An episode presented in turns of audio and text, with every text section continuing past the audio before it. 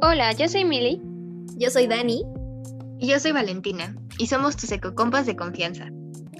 Queremos que puedas identificarte con la realidad de llevar un estilo de vida consciente con el medio ambiente, pero con todas sus tonalidades. Desde los logros hasta los fracasos y dificultades que hemos encontrado a lo largo de este viaje. En este podcast te compartiremos nuestras anécdotas, inquietudes, aprendizajes, ecofails, ecochisme y más. Así que prepárate un té, un cafecito, ponte el cinturón, vete por la escoba o ponte a hacer tus pendientes mientras nos escuchas. Gracias por estar aquí. Ahora sí, comenzamos.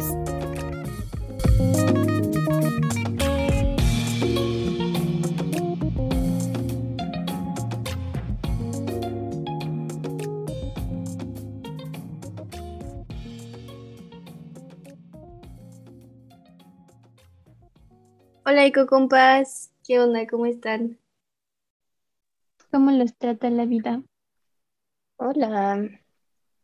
Pues aquí estamos otra vez en otro lunes de podcast con ustedes, grabando esta segunda parte de los sustos que no dan gusto, edición crisis climática. Estos han sido unos capítulos un poquito feos, un poquito desalentadores, pero esperamos que pues a fin de cuentas esta información nos ayude a comprender un poquito más la situación que estamos viviendo, que viviremos y también si quieren compartirlo con alguien para que lo entienda de una manera simplificada, pues pueden hacerlo. Entonces vamos a comenzar. La vez pasada nos quedamos en las migraciones que iban a suceder a causa de de esta, de esta crisis que estamos sufriendo.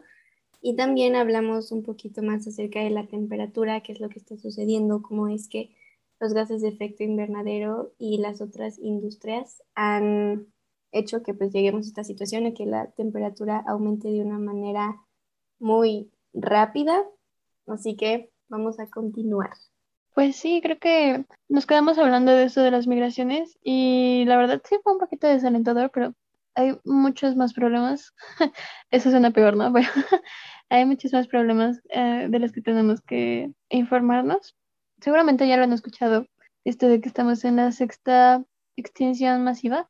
Y pues la verdad está un poco triste la cosa y creo que es uno de los, es uno de los temas con los que la gente conecta más el cambio climático. Esta foto del osito polar ahí en el Ártico en un, en un como cubito de hielo a veces como que las imágenes impactan, pero no describen la totalidad del problema, ¿no?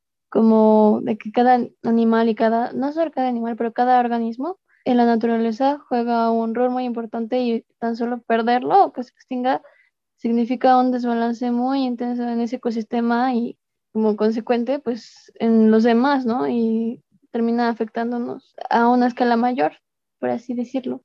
Sí, esto de la pérdida de, de biodiversidad, la verdad es que nos podemos ir bastante lejos y a lo mejor se sale un poco de cambio climático, pero mm, creo que no hablamos de ello lo suficiente porque pues no lo vemos como de primera mano, ¿no? Pero como decía Emily, o sea, no es, no son los pingüinos, no es algo que tengamos que, no sé, pensarle demasiado para darnos cuenta. O sea, simplemente si tú que nos estás escuchando vives en una ciudad, em, es muy probable que las aves se vean afectadas por la calidad del aire. Y la forma en la que producimos nuestra comida como a esta escala también afecta como la pérdida de biodiversidad de insectos y cuántos memes a lo mejor no has visto de abejitas, de salvemos a las abejitas, todo eso afecta o no sé, la pesca y nuestro uso de las aguas. Ah, el otro día vi un documental de como un manatí, de cómo eso afectaba su proceso de migración. Y bueno, les digo que a, pesar de que a lo mejor no todo relacionado como a pérdida de especies, este como esa sea una consecuencia del cambio climático, mm, de una forma u otra sí todo está conectado. Porque si ya las especies se la estaban pasando mal, pues nada más con el aumento de la temperatura es echarle fuego a la leña y al final de cuentas, las especies necesitan mucho tiempo para adaptarse, como a cualquier cambio que haya en el ecosistema.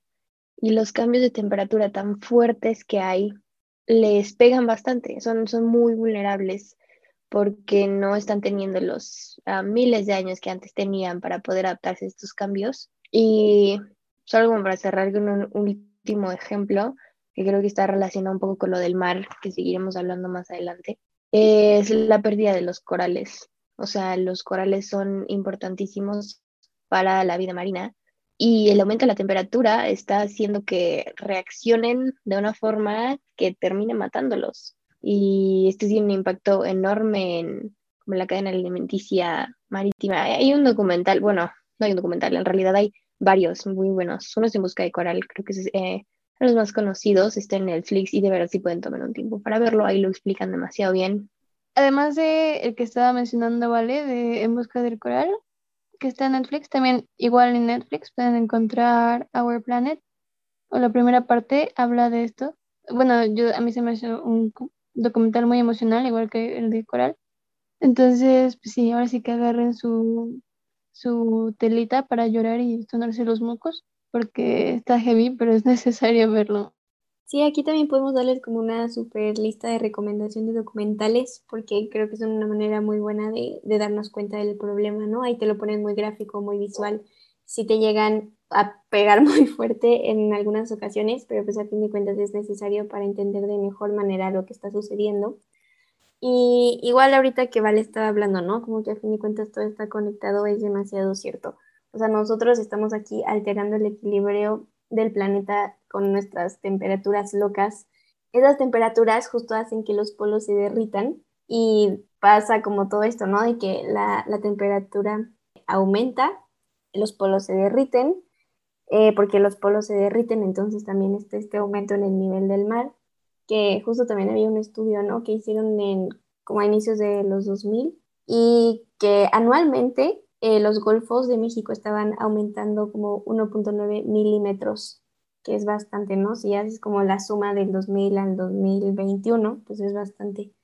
Y pues obviamente esto va a provocar muchos problemas también en esas zonas, puede que se derritan, perdón, que se, que se hundan eh, muchas islas y que pues obviamente la vida de muchas personas se vea afectada y en riesgo. Y también el aumento de las temperaturas, como dice Vale, hace que los corales se mueran y muchas especies dependen de los corales. Entonces aquí también estamos como hablando de romper otro tipo de, de fracturar, ¿no? Los, los ecosistemas, fracturar como esta cadena alimenticia también, que a fin de cuentas también nos afecta. Y no sé si vieron como, bueno, no sé si sigan esta cuenta de hace infografías acerca de diferentes problemas o situaciones o noticias que se llama Pictoline, pero hicieron como una infografía muy, muy padre, eh, muy bien resumida de un estudio de la revista Science que revela que justamente como todas estas personas que nazcan después del 2020 van a enfrentar eh, estos problemas de la crisis climática pues de una manera muy, muy desoladora, ¿no? Y muy muy triste. Eh, dice básicamente que en promedio va a haber 30 olas de calor extremo en toda su vida y eso significa que va a haber siete veces más olas que las que una persona en 1960 experimentó en su vida. También que va a haber el doble de sequías e incendios forestales. Va a haber tres veces más inundaciones y pérdidas de cosecha, que era también algo que Vale estaba comentando, ¿no? Estas temperaturas también van a hacer que muchos cultivos se pierdan porque pues, obviamente no están acostumbrados como a suceder en, en, esas temperaturas, en esas condiciones climáticas. Y obviamente eso va a afectar muchísimo la vida de diferentes personas o de las personas que dependen de esos cultivos, ¿no? Y también, pues que estas estimaciones son como de, de las condiciones que vivimos ahorita, no son de, de condiciones que estamos hablando, ¿no? Que la temperatura pues va a seguir aumentando y todos estos fenómenos van a seguir incrementando. Entonces, esto es de, datos de ahorita. Quién sabe que creo que es más probable que en el futuro pues incrementen, ¿no? Sobre lo que estaba diciendo Dani de el aumento de las temperaturas y lo que les, lo que les espera a estas futuras generaciones y lo que ya estamos viviendo ahorita, pero pues las futuras generaciones lo van a ver de manera más exagerada. Creo que algo de lo que se habla mucho y seguramente han escuchado también son las acciones de mitigación y adaptación, porque realmente necesitamos hacer algo, ya más que mitigar, porque eso también es importante, pero un paso que debemos tomar y es urgente es aprender a o que los gobiernos más bien, empiecen a adaptarse a estos cambios, sobre todo hablando de infraestructura, ya parezco peñanito, porque como lo hemos visto con las, por ejemplo, las inundaciones en todos los países que, en los que ha ocurrido, yo sé que es muy famoso lo de Nueva York porque pues Estados Unidos y siempre se, se roban los titulares, pero pues no ocurre solo en Nueva York, ¿no? También ha ocurrido en Nicaragua, en Honduras, en países como en proceso de, industrialización que realmente necesitan invertirla esa parte porque la gente que paga esas consecuencias lamentablemente son las personas más vulnerables y todos estos desastres terminan teniendo un costo enorme para los gobiernos que tal vez se pudo haber ahorrado de haber invertido en ver cómo prevenirse para esos, esos, esas situaciones, ¿no? Invertir en infraestructura que ayude a lidiar mejor con los desastres naturales es una de las prioridades para los gobiernos. Y sobre esto, lo que hablas de vulnerabilidad, creo que es como, o sea, un poquito complicado hablar de esto a veces porque, o sea, efectivamente las personas con menores ingresos económicos que son las que menos contribuyen al cambio climático, son las primeras que van a enfrentar las consecuencias. Sin embargo, habría que ver dónde estamos nosotros en la escala, o sea, un mexicano promedio dónde se encuentra, más para arriba o más para abajo. Y la verdad es que, o sea, no es como que la vamos a pasar muy bien. No estamos preparados como país, como individuos para enfrentar estas consecuencias y no es como de, ah, a mí no me va a tocar, a mí no porque yo no soy tan vulnerable. Como que no sé, es algo que creo que hay que reflexionar un poco más en ello. Pero a mí me encanta hablar de las estrategias de adaptación y de mitigación al cambio climático. Y así el cambio climático, o sea, no es algo como que le digas, oye, por favor, cambio climático, ya, detente. Es que nos dicen mucho, ¿no? Justo estábamos investigando y les mandé un link a, aquí a Mili y a Dani que decía como, ¿qué puedes hacer tú y hablaba como de, usa tu bicicleta. No, espera, pero súper, súper énfasis en tú, o sea, todo está como en letra chiquita y el tú así en Arial 20 y 30, o sea, 34. Y es un descaro, o sea, esto es un descaro, porque no, tiene que haber cambios bastante grandes en la forma en la que hacemos las cosas, de la forma en la que vivimos. Y Dani hace rato mencionaba un poco esto de la temperatura y de mantenerla y quiero seguir haciendo énfasis en esto, en que la temperatura está aumentando por la forma en la que producimos energía. Enviamos demasiadas emisiones, bueno, demasiados gases a la atmósfera y eso es lo que tiene que cambiar. Y eso va a cambiar con políticas públicas por compromiso de las empresas, Sí, por compromiso individual también, sí, claro. O sea, gracias tú que estás escuchando este podcast, que a lo mejor ya has visto documentales. Eso es comprometerte con el cambio climático. Sí empieza desde la información. Que los gobiernos tengan el descaro de ponerle la, responsabilidad a, a los individuos, no, neta no. Pero bueno, ya me estoy enojando, así que solo quiero hablar un poco de la diferencia entre adaptación y mitigación. Nos iremos como a más ejemplos, alternativas, cosas ya un poquito más motivacionales, por favor, no te pongas sad. Pero bueno, Dani, a ver, cuéntanos mejor tú un poco más de la diferencia entre adaptación y mitigación al cambio climático. Sí, como dice Mili, ¿no? Como que las de mitigación son las que más, perdón, adaptación son las que más eh, peso tienen en estos momentos, ¿no? Porque pues a fin de cuentas ya estamos viviendo la crisis. Pero a fin de cuentas también se complementan. O sea, mitigación y adaptación van de la mano, no podemos solo eh, implementar acciones de, de una sola rama, por así decirlo. Entonces, estas medidas de mitigación son aquellas que están más eh, encaminadas a que nosotros reduzcamos y también limitemos nuestras emisiones de gases de efecto invernadero, ¿no? Mientras que las medidas de adaptación se basan en reducir la vulnerabilidad que tenemos ante todos estos efectos derivados del cambio climático que ya no podemos revertir, por así decirlo, y que se basan también en alterar nuestro comportamiento y las prácticas que tenemos para proteger justo nuestra vida. Y podemos dar algunos ejemplos de mitigación, serían como esta eficiencia energética, lo que Vale estaba diciendo, que optemos por un transporte sostenible y vaya, ahorita que estamos mencionando, pues como que muchas cosas sí dependen a fin de cuentas, ¿no? De, del gobierno. ¿Y qué más? También esto de mejorar procesos industriales que sean más eficientes, más sostenibles, que haya eh, actividades de captura y uso de metano también son eh, ejemplos de acciones de mitigación. Y si nos vamos a la parte de acciones de adaptación, pues podemos ver como todo esto que estaba diciendo Mildred, ¿no? De las infraestructuras, porque pues es lo que, lo que nos va a proteger, ¿no? A fin de cuentas, sí, los más vulnerables son como los que más van a sufrir. También esto del cambio climático está muy ligado a nuestra salud, ¿no? ¿Qué está pasando con el aire y la contaminación? ¿Qué va a pasar con la comida? Entonces tiene que haber más programas de salud, tiene que haber participación ciudadana, tiene que haber eh, programas de reforestación y sí, a fin de cuentas se complementan. Espero que haya quedado un poquito más clara como la diferencia, ya ustedes dirán, pero sí, se necesita de ambas para pues para lograr este cambio que queremos, ¿no? Y pues sí, el, gobierno y las empresas tienen un, rol demasiado importante para que suceda. Retomando esto que dijo Dani, pues ya creo que ya explicó bastante bien todo esto de adaptación mitigación y del rol de los gobiernos, porque de verdad, o sea, se necesita de la acción sistemática que está en sus manos para que estas cosas, por ejemplo, lo del transporte, ¿no? que sea sostenible y como verde. Yo sé, me, da conflicto esa palabra porque verde luego se la agarran mucho para el, el greenwashing, pero bueno, no puede ser accesible para todas las personas si el gobierno no lo hace así. O sea, porque está muy padre que una persona que se puede comprar un vehículo eléctrico ande en él, ¿no?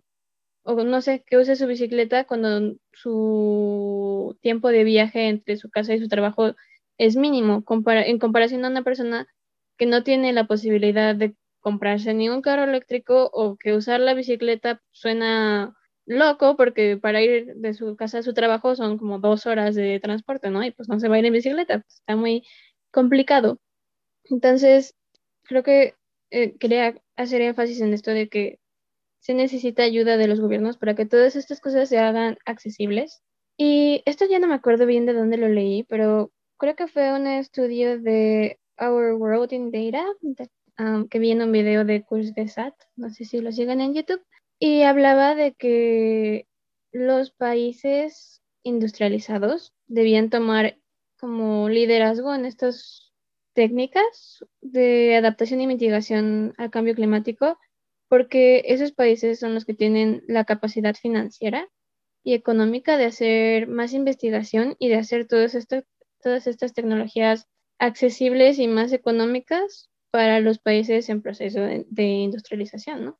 Y no sé, a mí eso me, me resonó mucho, ¿no? Porque a veces se critica mucho a países, no sé, eh, me acuerdo muy bien, no me acuerdo qué COP fue, pero fue en Cracovia, creo que fue en Polonia, en 2018 más o menos, que muchos se hizo énfasis en esto del transporte eléctrico eléctrico, perdón, hablaban como de, que las personas usaran vehículos eléctricos, ¿no? Pero era una meta muy lejana porque para, y muy poco realista para países en proceso de industrialización, porque no teníamos, no teníamos como el acceso a vehículos baratos.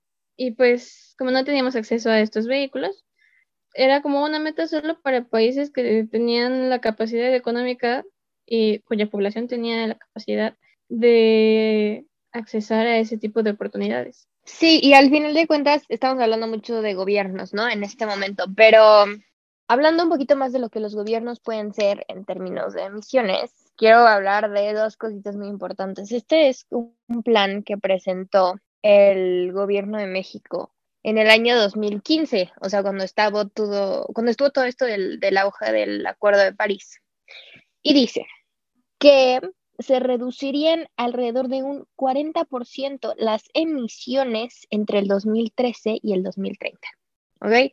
40% 2013 al 2030.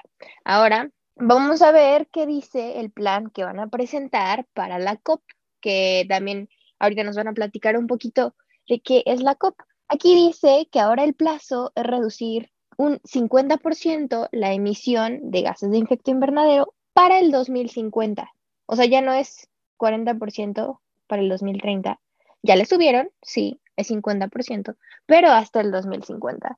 El último reporte del panel intergubernamental del panel climático, que básicamente son científicos expertos en, en la materia, nos dice que no podemos esperar hasta el 2050.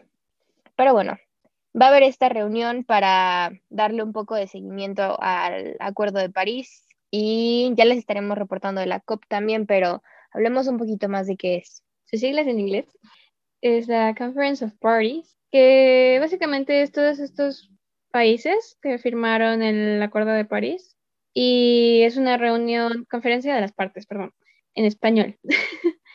básicamente es una reunión anual que toma lugar a finales de año. Eh, las sedes varían y es como ponerse de acuerdo, eh, esto es muy simplificado, ¿ok?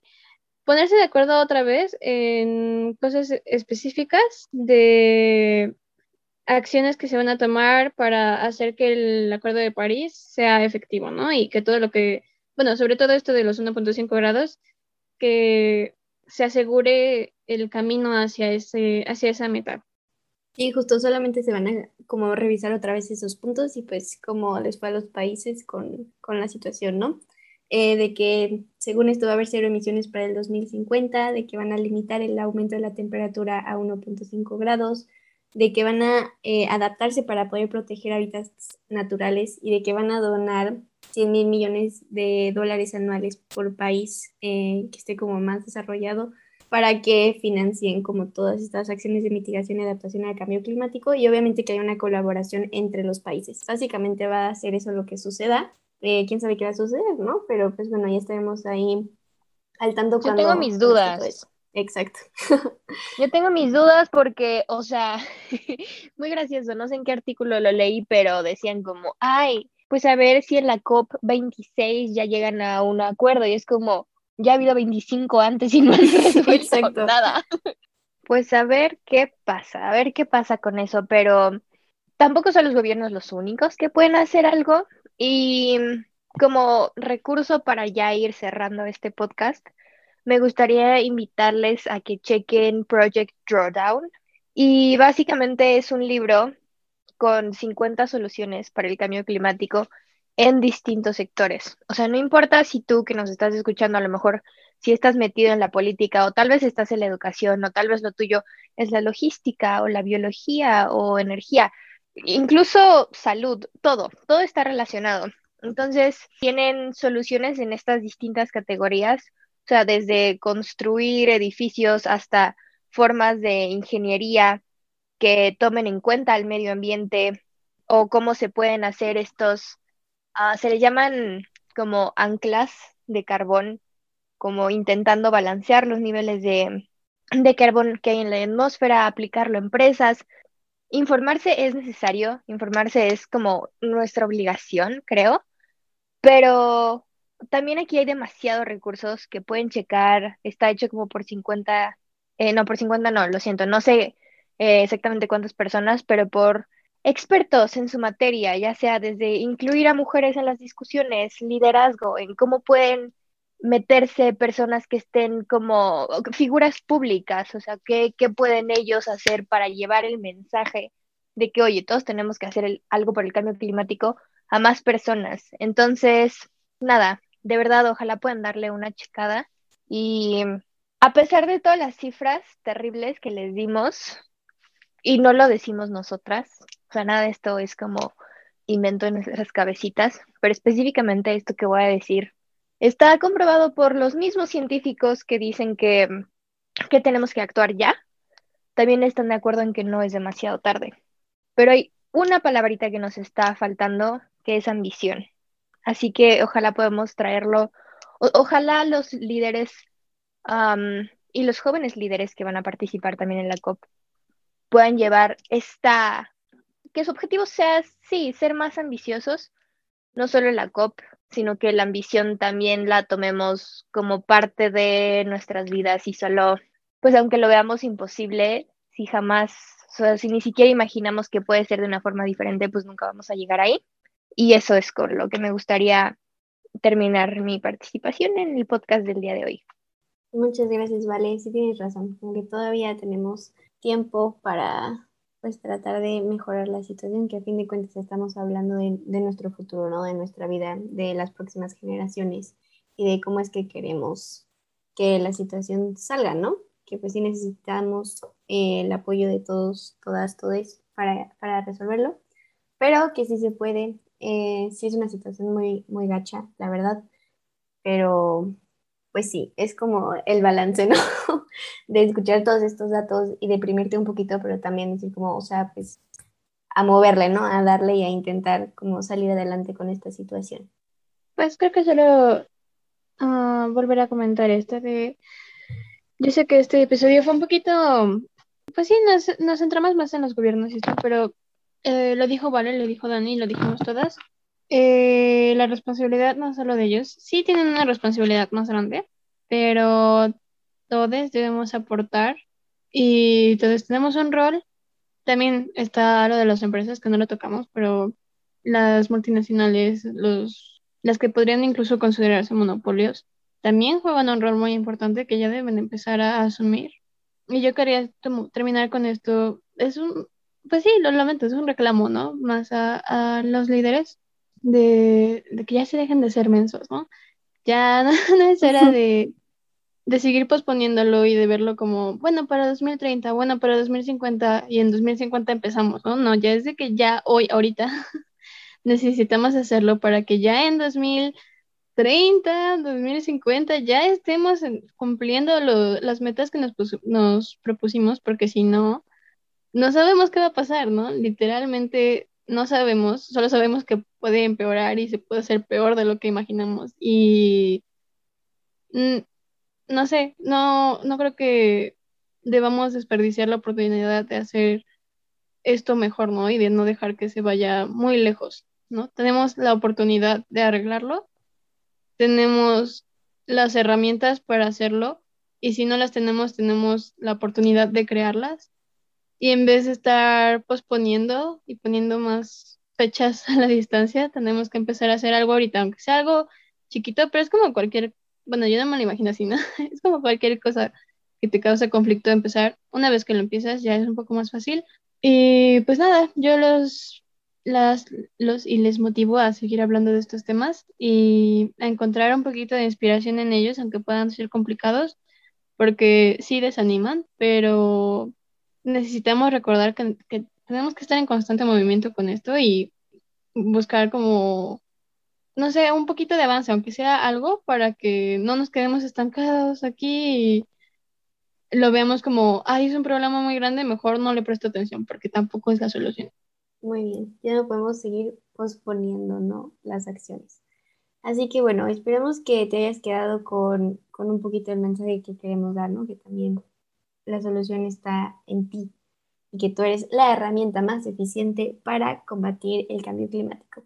Así que pues nada, muchas gracias por escuchar este episodio, muchas gracias por quedarte hasta el final y pues nada, nos gustaría escuchar tu, opinión acerca de este tema, ¿no? Eh, sabes que nos puedes contactar por nuestras redes sociales que son Instagram, también por TikTok, ahí siempre tenemos nuestros mensajes abiertos. Y sí, muchas gracias. Esperamos que estés teniendo un día o una noche eh, muy padre y también que tengas una semana excelente. Tienes una voz, úsala. Excelente semana. Y aquí nos vemos. Bye. No, bye.